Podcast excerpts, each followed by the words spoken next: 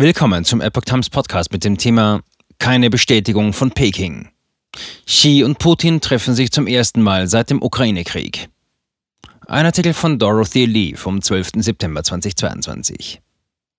In Usbekistan sollen sich Xi Jinping und Wladimir Putin diese Woche treffen. Es ist das erste Mal seit Beginn des Ukraine-Kriegs, dass die beiden Politiker persönlich aufeinandertreffen. Der chinesische Staatschef und KP-Führer Xi Jinping und der russische Präsident Wladimir Putin werden sich diese Woche in Usbekistan treffen, wie die russische Botschaft in China mitteilte. Es wird das erste Mal sein, dass die beiden Staatsoberhäupter aus Russland und China seit Beginn des Ukraine-Kriegs im Februar persönlich miteinander sprechen. Xi und Putin werden sich am Rande des Gipfeltreffens der Shanghaier Organisation für Zusammenarbeit treffen, das am 15. und 16. September in der usbekischen Stadt Samarkand stattfinden wird. Dies hat der russische Botschafter in China Andrei Denisov gegenüber Medien bestätigt. Wir planen ein ernsthaftes, vollwertiges Treffen unserer Staats- und Regierungschefs mit einer detaillierten Tagesordnung, an der wir gerade mit unseren chinesischen Partnern arbeiten, sagte Denisov am 7. September laut der russischen Nachrichtenagentur TASS.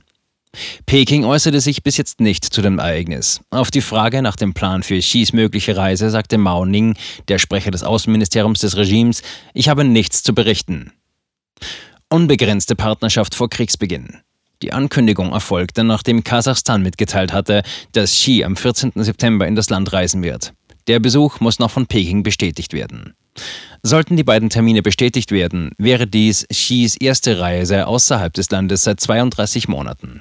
Xi, der sich auf dem 20. Parteitag der Kommunistischen Partei Chinas im Oktober voraussichtlich eine beispiellose dritte Amtszeit sichern wird, hat das Land seit Ausbruch der Pandemie nicht mehr verlassen. Peking hat seine strenge Null-Covid-Politik eingeführt, die nach Schätzungen des japanischen Finanzdienstleisters Nomura dazu geführt hat, dass derzeit fast 300 Millionen Einwohner in irgendeiner Form eingeschlossen sind. Putin gehört zu einer Handvoll ausländischer Staatsoberhäupter, mit denen sich Xi während der Pandemie getroffen hat. Im Februar dieses Jahres reiste Putin nach Peking, um der Eröffnungsfeier der Olympischen Winterspiele beizuwohnen. Die beiden Männer kündigten bei ihrem Treffen eine unbegrenzte Partnerschaft an. Gleich nach dem Ende der Winterspiele begann Russlands Offensive in der Ukraine. Russland und China, eine aufstrebende Allianz. Xi hat sich in den internationalen Sanktionen gegen Russland wegen der Invasion in der Ukraine nicht angeschlossen.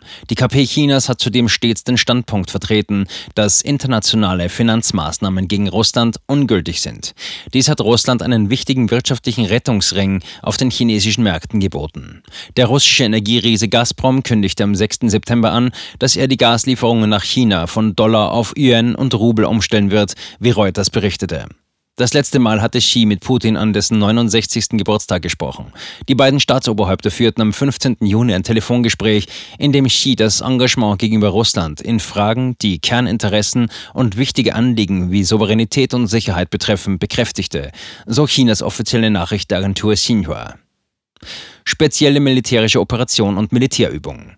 Gegenwärtig zensiert Peking Nachrichten über den Krieg in den sozialen Medien auf dem chinesischen Festland und weigert sich, ihn als Krieg zu bezeichnen. Sie übernimmt die russische Haltung, demnach es sich um eine spezielle militärische Operation handelt. Im Gegenzug hat der Kreml angekündigt, die Ansprüche der KP Chinas auf Taiwan zu unterstützen. Er würde sich auch internationalen Versuchen widersetzen, welche die laufenden Ereignisse in Taiwan, Xinjiang und Hongkong beeinflussen. Letzten Mittwoch gingen die wochenlangen Militärmanöver unter russischer Leitung zu Ende. An der Übung Vostok 2020 nahmen Streitkräfte aus China, Indien, der Mongolei und anderen Ländern teil. Nach Angaben der staatlichen chinesischen Zeitung Global Times entsandte Peking 2000 Soldaten, 300 Militärflugzeuge, 21 Flugzeuge und drei Kriegsschiffe zu den Übungen.